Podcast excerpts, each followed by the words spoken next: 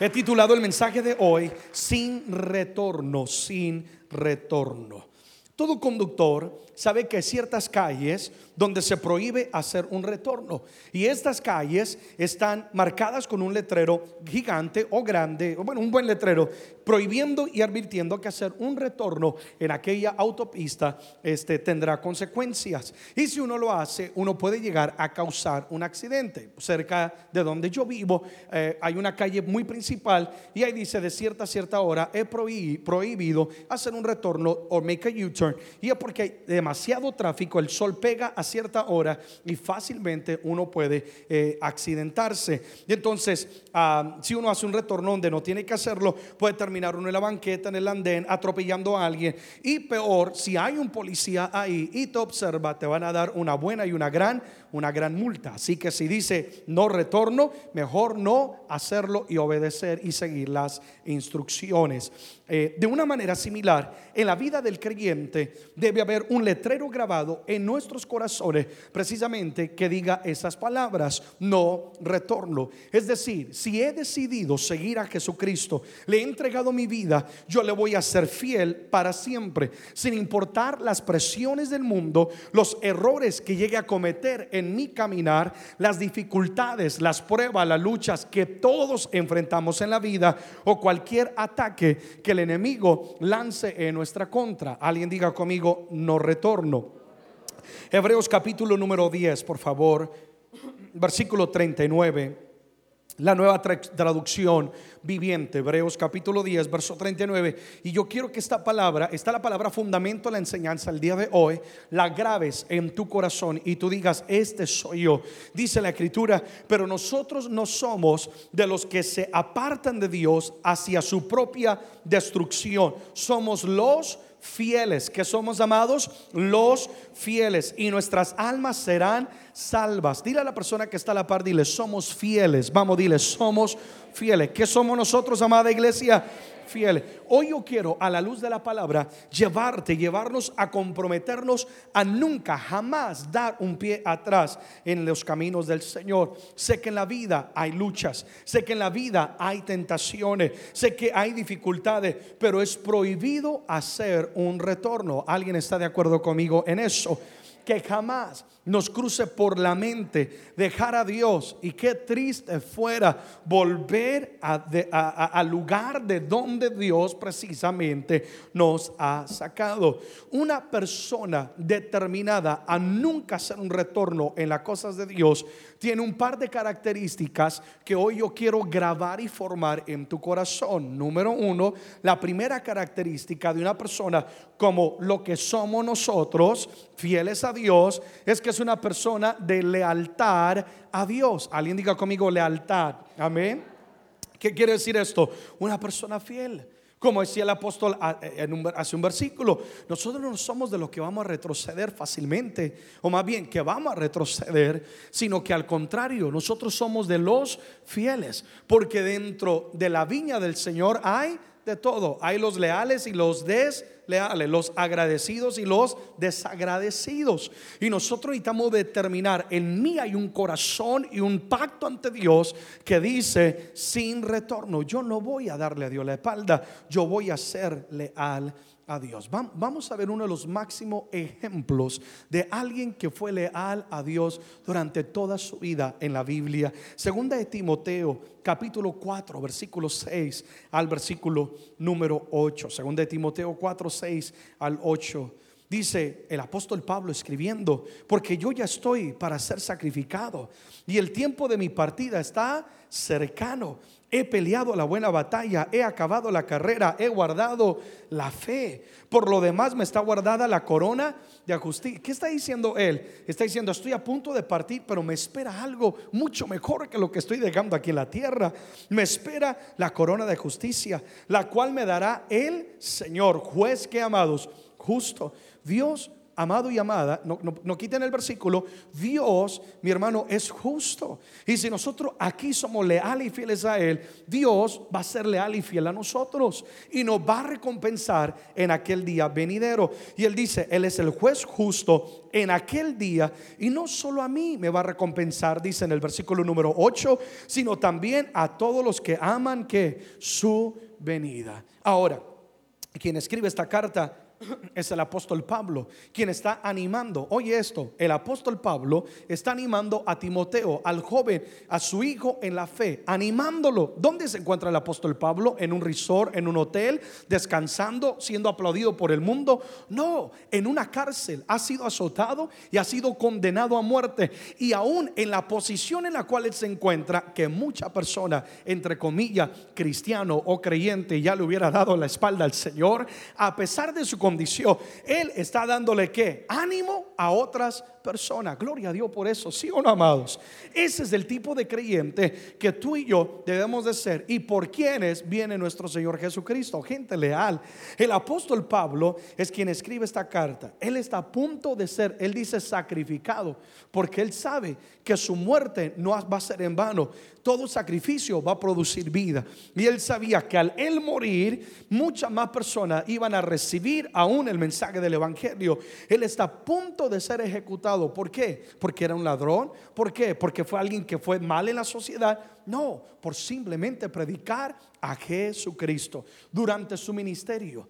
Lo único que él recibió, y él habla de ello, azotes, fue apedreado. Dice que una de las veces le dieron tan duro con piedra, mi hermano.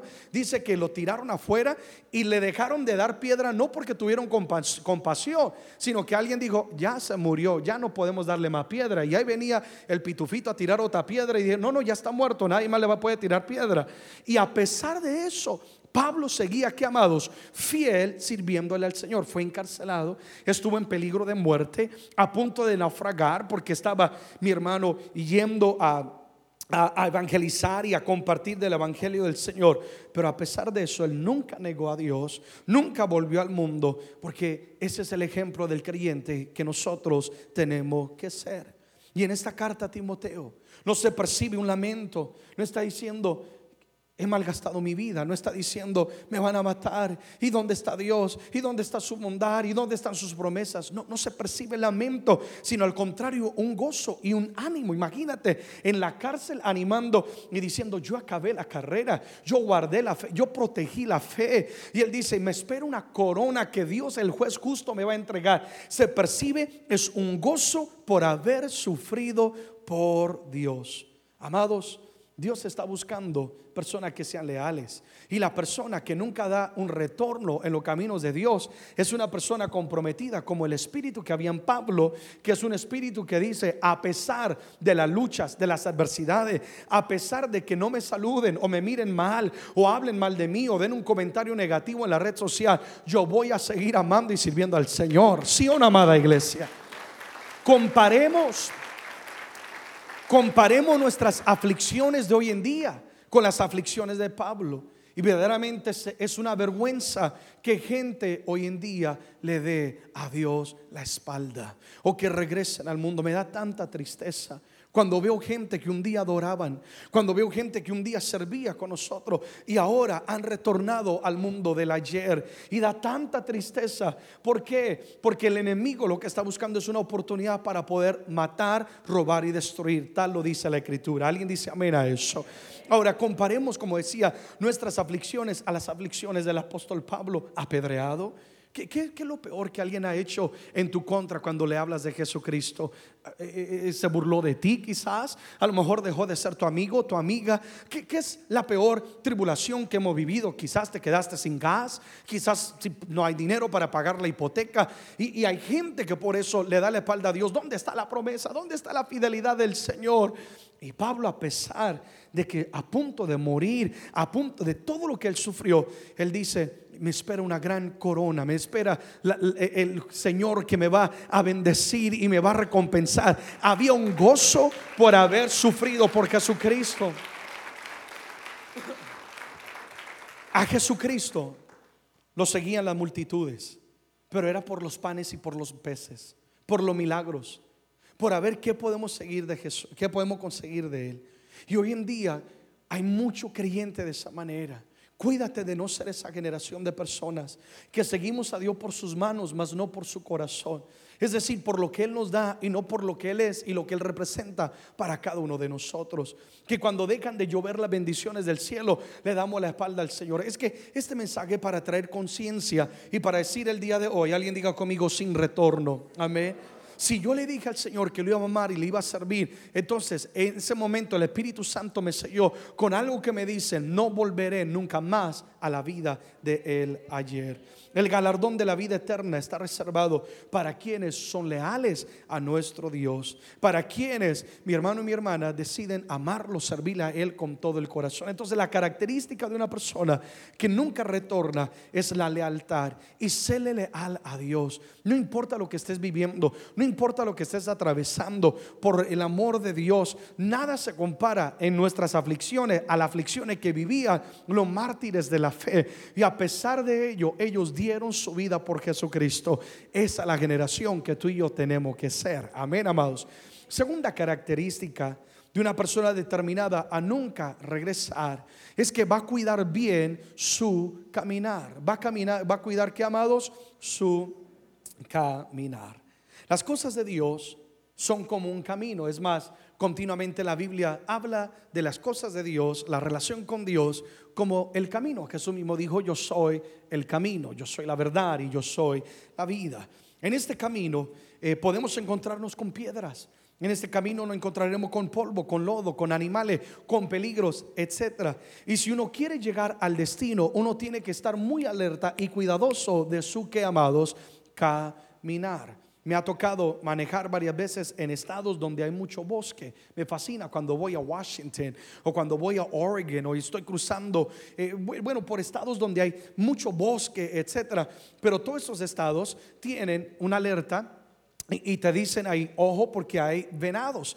Y entonces eh, eh, en, la, noche cuando me toca manejar, yo saco mis gafitas porque de día veo excelente, pero en la noche como que comienza el diablo a querer tentando, tentarlo a uno y cegarlo. Y entonces yo saco mis gafas y me las pongo porque yo tengo y voy manejando con cuidado. Me acuerdo un día íbamos todos los músicos en un evento, estábamos en la costa este de Estados Unidos, hora de madrugada, eh, íbamos rumbo al aeropuerto, iba manejando Ramiro, si no me equivoco, gracias a Dios íbamos todos bien despiertos, mi hermano, y íbamos ahí, eh, eh, decimos, recochando, disfrutando ahí en compañía nosotros, cuando de repente, y eso íbamos a todo, porque pienso que ese día Ramiro, cuando se bautizó, el pie le quedó por fuera, entonces estaba pesado iba, él iba a toda, Dios mío, y en eso nos aparecen como tres venados en la autopista y como él pudo manobrió y los venados nada más se nos quedaban mirando como, hey, what's up, man? Como, eh, ¿qué es eso? Dígale a ese güero que, que se detenga. Pero gracias a Dios, la camioneta íbamos en un buen carro y íbamos varios y algunos bien pesaditos, entonces eso mantiene bien pesadito el carro, no se volteó ni nada, esquivamos los venados pero lo que quiero decir es que uno tiene que tener cuidado en el camino, porque si uno no cuida bien, fácilmente puede llegar a accidentarse. Si no quieres darle a Dios la espalda, tú tienes que comprometerte a cuidar tu caminar. Continuamente analizar tus pisadas, analizar tu relación con Dios, tus relaciones, en dónde estás invirtiendo tu tiempo, tus recursos y tu vida. Amén, amados. Primera de Corintios capítulo 10 versículo 12 al versículo número 13, la escritura dice, así que el que piensa estar firme, mire que no caiga. Y yo creo que ahí está todo un mensaje. El que piensa estar firme, mire que no, es que yo soy el hombre de la super fe, yo soy la mujer más ungida, yo soy el más santo. Oye, ten cuidado, porque el que piensa estar firme, muchas veces la persona más pronta, ¿para qué, amados? Para caer. Ahora, el versículo 13 dice, no os ha sobrevenido ninguna tentación que no sea humana. Pero fiel es quien, Dios, que no os dejará ser tentados más de lo que no podéis resistir, sino que dará también juntamente con la tentación la salida para que podáis soportar. Es decir, cada vez que hay una tentación en tu vida, siempre va a haber una puerta para escapar. Nadie puede decir, amén, aplaudimos al Señor. Nadie puede decir, Es que fui tentado y me ganó la tentación. Estábamos solos y me ganó la tentación. Nadie me estaba viendo y me ganó. No, siempre hay una puerta que si nosotros decidimos salir por esa puerta, escapamos la tentación. Amén, iglesia. Ahora, dos cosas quiero destacar dentro de este texto. Dice, el que piensa estar firme, mire que no caiga. Escribe en tus notas, tengo que cuidarme. Vamos, dilo, tengo que cuidarme. La razón por la cual nos desviamos o retornamos es porque nos descuidamos. ¿Te ha pasado, vas manejando en la autopista y de repente te medio descuidas? Y los freeways, no sé si pasa a propósito que cuando te descuidas es cuando se multiplican en 10 y uno dice, ¿para dónde me voy ahora? Y terminas en Tijuana, pero ibas más bien para San Francisco, ¿verdad? ¿Qué es lo que pasa? Si te descuidas fácilmente, vas a desviarte, vas a distraerte. Y mucha gente da la espalda porque se descuida, descuida su relación con Dios. Amado y amada, no vendas tu comunión con Dios por nada. Por algo siempre les decimos, cuiden su comunión con Dios, hablen con Dios, lean la escritura. Es porque, porque necesitamos permanecer en las cosas del Señor. Porque descuidan el congregarse. Es verdad, Dios está en todo lugar, pero el congregarnos es algo bíblico y necesario para el crecimiento espiritual y corporativo de la iglesia. Amén, amado.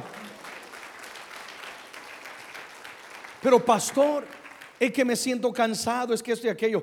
Mi hermano, agarra la carne y arrástrala, pero ven, porque aquí tú necesitas, alguien dirá, pero qué carnicería la que tengo, ¿sí o no? Pero es, tú necesitas venir a recibir palabras, ser instruido, a conectarte el uno con el otro, adorar juntos, disfrutar la presencia de Dios, ser corregido si hay que ser corregido. Amén, amados.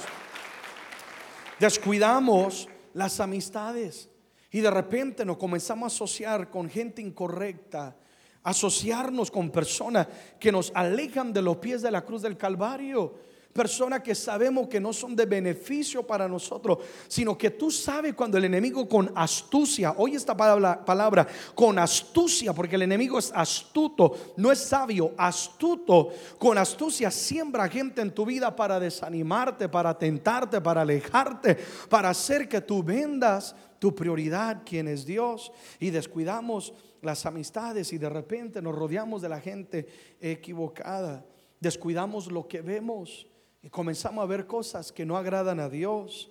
Descuidamos lo que oímos y fácilmente prestamos el oído al chismotólogo que está a la par y está, oh, siempre listo. Y dice, no, no, no, yo te, comento este chisme, pero entérate para que ores, ¿sí o no? Entérate para que ores. Y vamos a hacer una cadena de oración y de ayuno, pero fíjate que fulano está.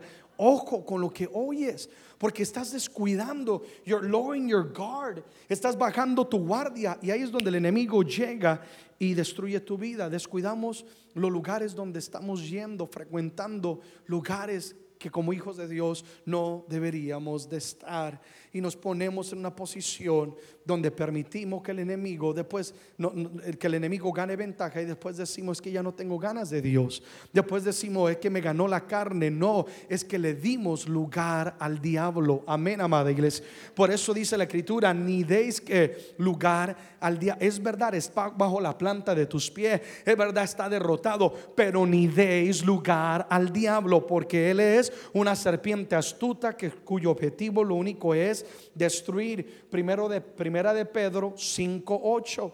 Todos lo conocemos. Léanlo en voz alta que dice la palabra. Sed sobrio, velad, porque vuestro adversario, el diablo, como león rugiente, anda alrededor buscando a quien que amados. Devorar. Tenemos un adversario quien se opone al propósito de Dios, a tu salvación. Y él anda alrededor buscando. Él está analizando quién es un verdadero creyente y quién es un creyente washi-washi, ¿sí o no? Quiénes son los genuinos y quiénes son los importados de China, es decir, los que no son de verdad. Y el enemigo está ahí observando y él está buscando a ver quién es el débil para qué? Destruir y para devorar. Y la Biblia nos advierte, nunca hay una caída sin una advertencia. Siempre Dios va a advertir. Y la palabra de Dios dice, sed sobrios. ¿Qué quiere decir? No permitas que te embriague el enemigo con sus mentiras. Mantente alerta. Vela por tu casa, vela por tu vida. Vamos, sin retorno, no vamos a dar un pie atrás. Amén, amada iglesia. Apláudele fuerte al Señor. Amén.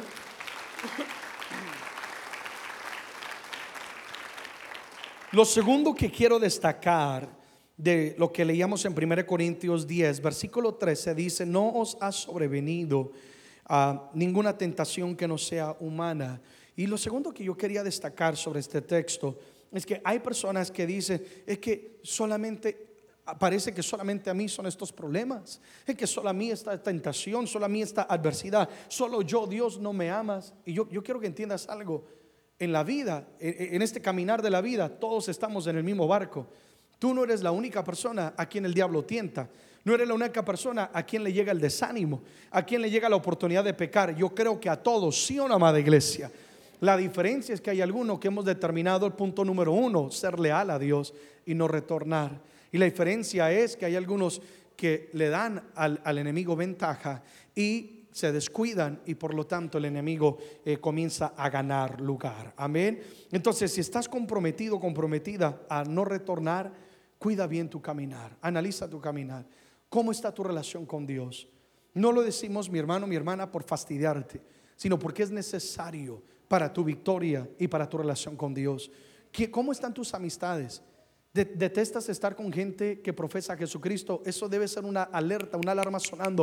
Algo no está bien porque el espíritu con espíritu liga. Y si nuestros espíritus están incorrectos, va a ligar con la gente incorrecta. Mas si nuestro espíritu amamos las cosas de Dios, vamos a amar estar dentro de un lugar donde se ama, se honra y se respeta a Dios. Amén, amada iglesia. Entonces cuida, cuida tu caminar. Ahora, Cuatro razones, brevemente, quiero cerrar con esto, por las cuales nosotros debemos decir no al retorno. Cuatro razones por las cuales vamos a decirle no al retorno. Y la número uno es porque fue alto el precio que Jesús pagó. Fue alto el precio que Jesús pagó. Sería ingrato de mí darle la espalda a Dios, quien lo dio todo por mí. El precio de nuestra salvación. Oye estas palabras, salvación, redención, y vida eterna costó la misma sangre de Jesucristo. La palabra redimir significa literalmente comprados, fuimos comprados. Redimir habla de un tiempo de esclavitud, cuando una persona es esclava a un amo y venía alguien y decía, yo pago, yo redimo, yo compro esa persona, ya no está bajo esa esclavitud. Ahora esta persona tiene el, eh, la autonomía de tomar decisiones sobre la vida de esta persona. Jesús fue a la cruz del Calvario, Satanás nos tenía en derrota y literalmente comprado, si lo decimos de esa manera. Jesús con precio de sangre nos compra, nos redime para que ahora pertenezcamos a su reino. Y el apóstol Pedro lo escribe de esta manera, primera de Pedro capítulo 1, 18 al 20 sabiendo que fuiste rescatados de vuestra vana manera de vivir, la cual recibisteis de vuestros padres, no con cosas corruptibles como oro o plata. Es decir, el precio que se pagó no fue el oro, no fue la plata. Hay que darle valor a la sangre de Jesús, ¿sí o no, iglesia? Versículo 19, sino con la sangre preciosa de Cristo, como de un cordero sin mancha y sin contaminación. Versículo 20, ya destinado desde antes de la fundación del mundo, pero manifestado en los postreros tiempos por amor de vosotros. Alguien diga conmigo, Dios me ama. Vamos más fuerte, Dios me ama porque Dios te amó tanto fue que le envió a su hijo unigénito a esta tierra a morir en la cruz del Calvario. Jesús sabía lo que él venía. Él sabía el precio que tenía que pagar, pero no le importó. No le importó. ¿Cómo podemos regresar al pecado o al mundo sabiendo que fuimos rescatados por un precio tan alto que fue la sangre de Jesucristo? Jesús sufrió y murió en aquella cruz no para que tú tengas una experiencia emotiva y esporádica. Oh, yo acepté a Jesucristo y el resto de mi vida voy a hacer lo que yo quiera. Eso no es salvación. Salvación es un cambio de vida. Jesús murió en la cruz del Calvario, no para que tú lo experimentes esporádicamente, sino para que tú puedas tener acceso al Padre y comunión con Dios todos los días, en cada momento y en cada instante. Fue alto el precio que se pagó. Y si valoras la sangre de Jesús, tú dirás igual que que, que mi persona y lo que hoy nos habla no retorno, sin retorno, porque es alto ese precio. Segundo, segunda razón por la cual decimos no al retorno, porque lo eterno tiene más valor, porque lo eterno tiene más valor. Decimos no al retorno porque entendemos que está en juego nuestra eternidad. La vida es como una sombra, nada más, comparada a lo que es la eternidad. Santiago capítulo 4, versículo 13 al 14.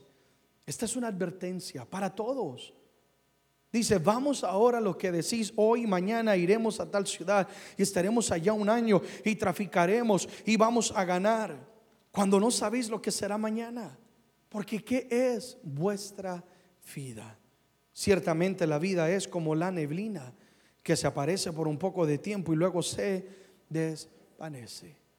Amigos, hermanos y hermanas, qué peligroso es cuando el enemigo logra cegar a un creyente. Lo entendemos cuando ciega a un inconverso, están cegados, pero a un creyente, alguien que se supone conoce el valor de la eternidad, pero qué peligroso es cuando logra ser cegado. Y el creyente quita su mirada de lo eterno en lo momentáneo. Y vende a Dios por un placer momentáneo, por una aventura momentánea, por un aplauso del hombre o un agrado de la persona que le rodean. Y pone en juego su eternidad. Quitan su mirada de Dios. El objetivo de muchas personas que van atrás es su placer y su deleite. Y hay personas que piensan que disfrutando su pecado niegan la realidad de que hay una eternidad. Y amados, la Biblia nos enseña, como acabamos de leer, y nos alerta y nos dice, oye, ten cuidado, tienes muchos planes, tienes muchos deseos, pero no tienes a Dios en cuenta. Y la vida que no tiene a Dios en cuenta es una vida destinada al fracaso. Mas la persona que dice, porque los textos siguientes lo leen en casa, dice, cuando deberías de decir, si Dios quiere. Es decir, me voy a mover no por mi emoción, voluntad o deseo. Dios, ¿qué quieres de mi vida? ¿Sí o no, amados? Esa debería ser nuestra actitud. Entonces decimos no al retorno, porque lo eterno tiene más valor. La vida es frágil y en cualquier momento podemos ser llamados a cuenta con Dios. Yo lo tengo esto tan en cuenta uno puede perder la vida en la calle, uno puede perder la vida en la casa, uno puede perder la vida en un automóvil, en un avión. En cualquier momento, la eternidad en cada esquina nos espera a nosotros. Pero cuán grande es la misericordia de Dios. Porque algunos de nosotros podemos ser sinceros y decir, hey, yo, le he fallado a Dios, yo he pecado, yo me he alejado, yo, yo he jugado con fuego. Y a pesar de eso, Dios te libró. Y a pesar de eso, Dios guardó tu vida. A pesar de eso, Dios no permitió que el enemigo te arrebatara. ¿Sabe por qué fue? Porque Dios todos los días nos extiende su misericordia. Su misericordia. Pero ¿por qué es? ¿Por qué es que Dios nos extiende su misericordia? Para que sigamos viviendo de esa manera. No porque Dios no quiere que nadie perezca. Amigos, hermanos, hay una eternidad. Jesús dice en Mateo 25, versículo 46, nos habla de dos lugares donde pasar la eternidad. Dice que algunos irán a un lugar de un castigo eterno, los que viven en pecado y los que viven fuera de su voluntad. Dice, los justos irán a la vida que eterna. Quiéralo o no creer la persona, existe un lugar de tormento llamado el infierno no creado para el ser humano, sino para Satanás y sus ángeles, sino que el ser humano toma la decisión con su propia vida de negar a Jesús. Es decir, Jesús viene y dice, mira, por causa del pecado, aquí hay, hay un tormento, aquí hay, hay una maldición, pero Jesús viene como el salvavidas y dice, si me tomas de la mano, te libraré. Y el ser humano es el mismo que dice, no, yo, yo no tomo la mano de Jesús, prefiero ir con la corriente a este lugar de tormento. Si no existiera un lugar llamado infierno, Hades, de tormento, entonces Jesús no hubiera tenido que morir en la cruz del Calvario. Porque entonces yo puedo vivir como yo quiera, nadie va a ir a, no va a haber un, un, castigo por mi conducta, entonces hagamos lo que queramos. Mas Jesús, ¿sabe que en los evangelios Jesús habló más del infierno que del cielo mismo? Porque Jesús vino a advertirnos Oye, yo he venido, sí te sano, sí te doy de comer, sí camino sobre las aguas, hago es, pero lo importante no es lo momentáneo, esto pasará. Lo importante es la eternidad y te quiero conmigo en la eternidad, te quiero librar del lugar del castigo. Amén, amados. Mateo 6, 19 al 20. Estamos hablando de que lo eterno es de mayor valor. Y tenemos que tener la perspectiva correcta. No os hagáis tesoros en la tierra donde la polilla y el orín corrompen y donde ladrones minan y hurtan, sino haceos tesoros en el cielo donde ni la polilla ni el orín corrompen y donde los ladrones no minan ni hurtan. Pone como que todo en perspectiva. Por eso es que las personas que hemos determinado serle fiel al Señor, estamos ocupados invirtiendo en el reino celestial. Hay gente que dice, oye, ¿por qué eres joven? ¿Por qué no disfrutas tu vida? Oye, pero si acabas de cumplir 22 años, ¿por qué no vas y tomas y bebes y haces esto y aquello? ¿Por qué vienes a ensayos y tocas una guitarra y, sirves y estás comprometido? Vamos, ve y vive la, la, gente no entiende. Es que estamos invirtiendo no en lo momentáneo, sino en lo eterno. Y ese, e, ese placer que el mundo, espejismo que Satanás te ofrece, un día va a acabar. Y lo eterno, mi hermano, la vida no es ni un punto en el infinito de lo que es la eternidad. Y lo eterno es lo que va a permanecer. Yo por eso quiero invertir mi vida en lo que genuinamente tiene valor. Por eso quiero invertir mi vida sirviéndole al Señor. Amén, amados. Y de la misma manera, yo sé que tú también lo estás haciendo y lo vas a hacer. Alguien dice amén a eso. Número tres, ¿por qué le decimos no al, retorno? Porque agradezco su obra en mí. ¿Alguien está agradecido con lo que Dios ha hecho en, en su vida? ¿Sí o no? ¿Por qué no le sonríes a esa persona que tienes a la par tuya tan guapa? Dile, Dios ha hecho maravillas en mí. ¿Sí o no algunos de ustedes son irreconocibles? Es que cuando alguien tiene el diablo hasta feo está, ¿sí o no? Y ahora con Dios, mira qué guapura nada más lo que veo aquí enfrente. ¿Por qué decimos jamás le voy a dar a Dios la espalda? Porque yo reconozco lo que Él ha hecho en mi vida. Según de Corintios 5, 17, dice, amén. De modo que si alguno está en Cristo, nueva criatura es. Las cosas viejas pasaron y aquí todas son hechas nuevas. ¿Y que no es esa la historia de nuestra vida? De modo que si alguno está en Cristo, vinimos a Él quebrantados. Algunos vinieron con matrimonio destruidos. Algunos vinieron con droga, con vicios. Algunos vinieron con adicción. Algunos vinieron con depresión, adictos a pastillas. Algunos eh, adictos a personas. Y te encontraste con Cristo Jesús y el Señor quebrantó todo lo pasado. Te ha hecho una nueva criatura. Ahora ríes, ahora tienes vida, ahora tienes propósito. Ahora ayudas a otros, ¿sí o no? Agradecemos lo que Dios ha hecho y sería desagradecido y de leal de mi parte después de todo lo que Dios ha hecho y la obra que Él ha empezado en mí, es que Dios ha avanzado tanto, sería de mi parte una persona muy desagradecida darle a Él la espalda, ¿sí o no, amados? No eres perfecto, no somos perfectos, pero quien empezó la obra la va a perfeccionar. Hay gente que le da la espalda a Dios porque dice, es que pastor, no he podido cambiar en esto, no he podido cambiar en aquello. Es que ¿quién dijo que la iglesia es un lugar de gente perfecta? Aquí vemos pura gente llena de imperfecciones, ¿sí o no? Por más perfume y más hermoso que te vistas, Dios es el que conoce el corazón. Y Dios sabe lo que hay en tu corazón, Dios sabe lo que hay en tu pensamiento, lo que le dijiste a tu esposo, a tu esposa antes de venir, sí o no. Dios conoce todo de nosotros, pero a pesar de eso, Dios nos ama y siguió obrando en nosotros. Dale gracias a Dios que Dios no echa la basura la materia, sino que la toma, la renueva y nos hace una nueva criatura. Apláudele ahora hacia el Señor. Entonces decimos no al retorno porque agradezco su obra en mí. ¿De dónde Dios te ha sacado? ¿Qué hizo Dios en tu familia? ¿Qué hizo Dios con tus hijos, con tu propia vida. Ah, yo, yo conozco gente, pastor, ayúdeme a orar. Vienen familiares, vienen personas, ayúdeme a orar por este trabajo. Y ahí está uno ayunando y orando por ellos. Y Dios hace la obra. Chao Dios, nos vemos después.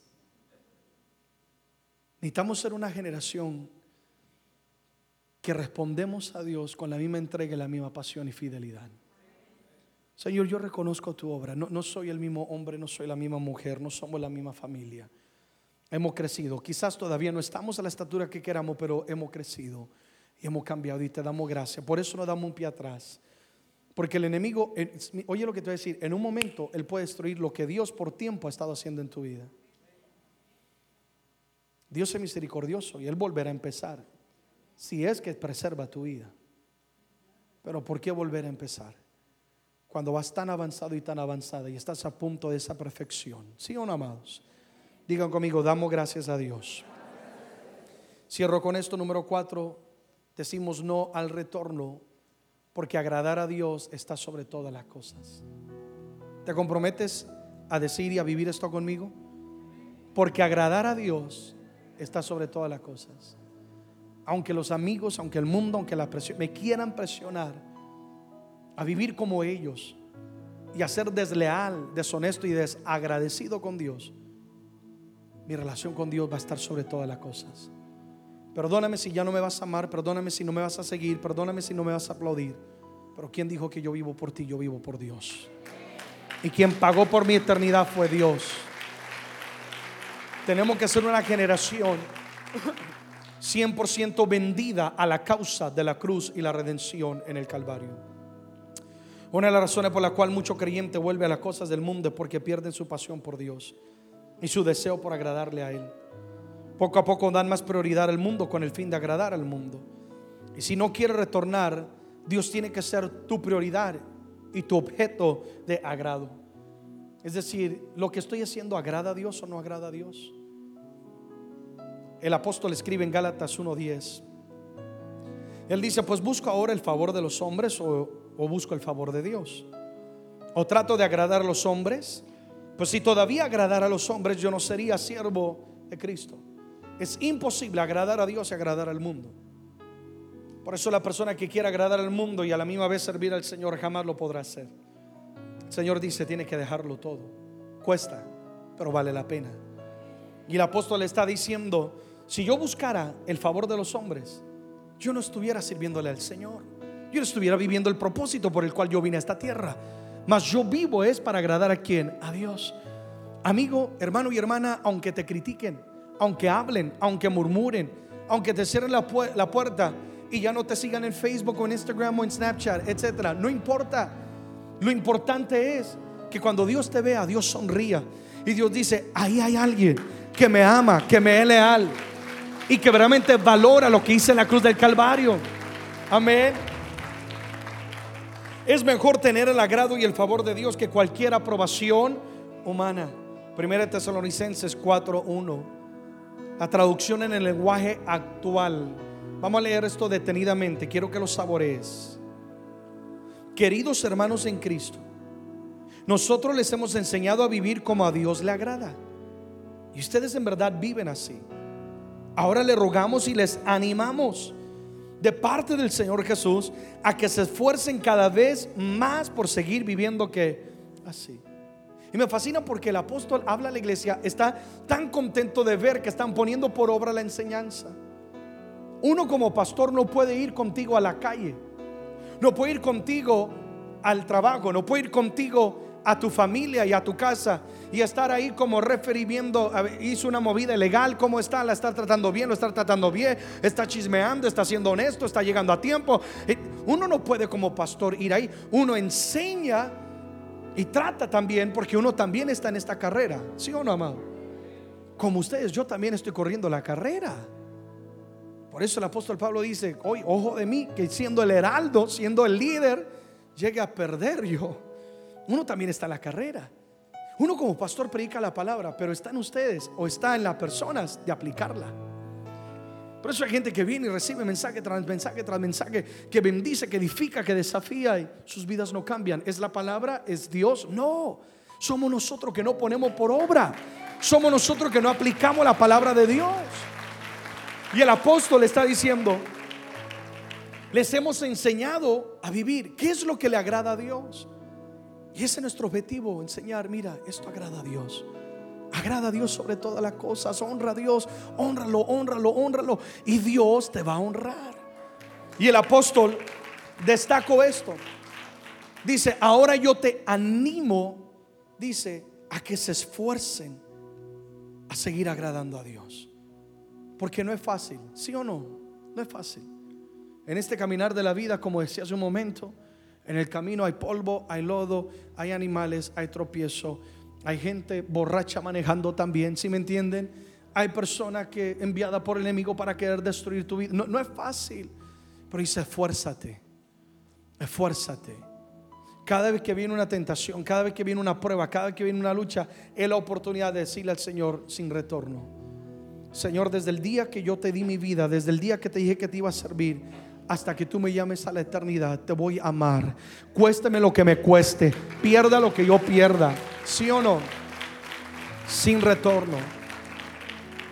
Y mi oración el día de hoy es que podamos hacer ese compromiso sin retorno. Pongámonos en pie, por favor. Quiero leer una vez más el texto con el cual abrí el mensaje en Hebreos capítulo 10, versículo 39, la nueva traducción viviente dice de la siguiente manera, pero nosotros no somos de los que se apartan de Dios hacia su propia destrucción.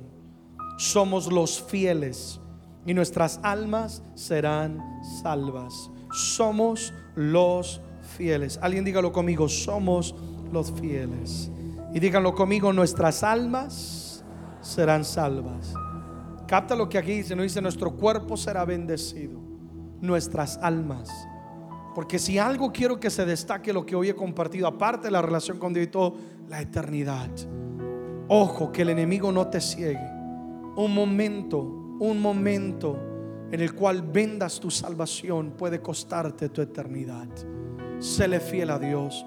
Fue alto el precio que Él pagó. Honralo. Vive. La mejor manera de agradecer a Dios es viviendo para Él. ¿Sí o no, amada iglesia? Alguien dígalo conmigo sin retorno. Amén. Oremos, por favor. Padre, gracias. Una vez más nos hablas de una manera tan audible, tan personal, de una manera que trae luz, cambios y exhortación en nuestro caminar. Atesoramos esta palabra, Dios. Y hoy nos unimos a este mensaje y a esta declaración y a este pacto que estamos haciendo sin retorno. No daremos un pie atrás Ayúdanos, enséñanos a serte fiel. Como el apóstol Pablo decía, el mundo ha muerto para mí, ahora para mí el vivir es Cristo y si muero es ganancia aún porque lo voy a ver. Señor, levanta y haz de tu iglesia una iglesia leal, una iglesia que te ama y que te va a servir. Padre, yo oro por cada uno de mis hermanos y hermanas. Yo sé que hay luchas, que hay pruebas, que hay batallas. Yo, yo, yo sé lo que se enfrenta allá afuera. Pero yo hoy pido que ese mismo espíritu que había en Pablo, que escribe aún desde la cárcel para animar a quienes estaban afuera, y decía, yo he guardado la fe, Padre, que ese espíritu habite en cada uno de nosotros. No daremos un pie atrás. Nos comprometemos a serte leal, Dios, a cuidar nuestro caminar. Aparta de nosotros lo que no te agrada aquellos hábitos que dañan nuestra comunión contigo. Quita de nosotros aquellas relaciones, Padre, que perjudican. Quita de nosotros todo aquello de parte del enemigo que quiere robarnos y apartarnos de las cosas tuyas, Dios. Hoy decimos una vez más, no retorno Cuidaremos nuestra comunión contigo. Cuidaremos nuestro congregar. Cuidaremos nuestro servirte, Padre, con todo nuestro corazón. Y hoy, con todo nuestro ser, te queremos decir gracias. Gracias por lo que hiciste en la cruz del Calvario. Gracias por tu sangre derramada. Ayúdame ahí donde estás a simplemente adorarlo y a decirle gracias. Dile, yo reconozco y yo valoro el precio que tú pagaste Señor Jesús, rodeado de multitudes durante todo tu ministerio. Gente que quería el pan y quería el pez y quería el milagro. Pero en aquella cruz estaba solo Dios. Enséñanos a no ser como esa generación, sino a ser una generación que te ama y que te valore y que te va a servir para siempre, Dios. Gracias atravesado con aquella lanza, bofeteado, escupido, la barba arrancada, coronado con una espina, y aún así guardaste silencio por cada uno de nosotros. porque tu sangre sabía que nos daría redención, salvación, perdón de todo pecado. Por eso hoy te damos gracias. Cuán alto fue el precio que se pagó perdóname si en algún momento he pensado retornar, si en algún momento le he abierto la puerta al enemigo, Dios. Y yo hoy pido, ayúdame, Padre, a, preservar y, a mantener con ese temor esa vida eterna y esa salvación que ha sido provista en la cruz del Calvario. Te doy gracias por la obra que has hecho en mí, por el cambio tan real y tan palpable en mi vida. Señor, y hoy nos comprometemos, te vamos a agradar sobre todas las cosas. En el nombre de Jesús. Ora conmigo estas últimas frases y dile, Padre, no retorno, sino que con todo mi ser te voy a amar, te seré leal, te seré fiel. Valoro tu sacrificio en la cruz del Calvario. El Espíritu Santo me ha sellado y me ayudará a serte fiel en cada instante. Agradarte es mi deleite. Recibo de tu unción, recibo de tu poder para vencer contra toda obra del enemigo. Hoy determino cuidar mi caminar. No daré un pie atrás.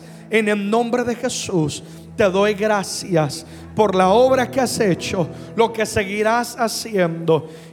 Y fiel te seré hasta el día en el cual te veré cara a cara.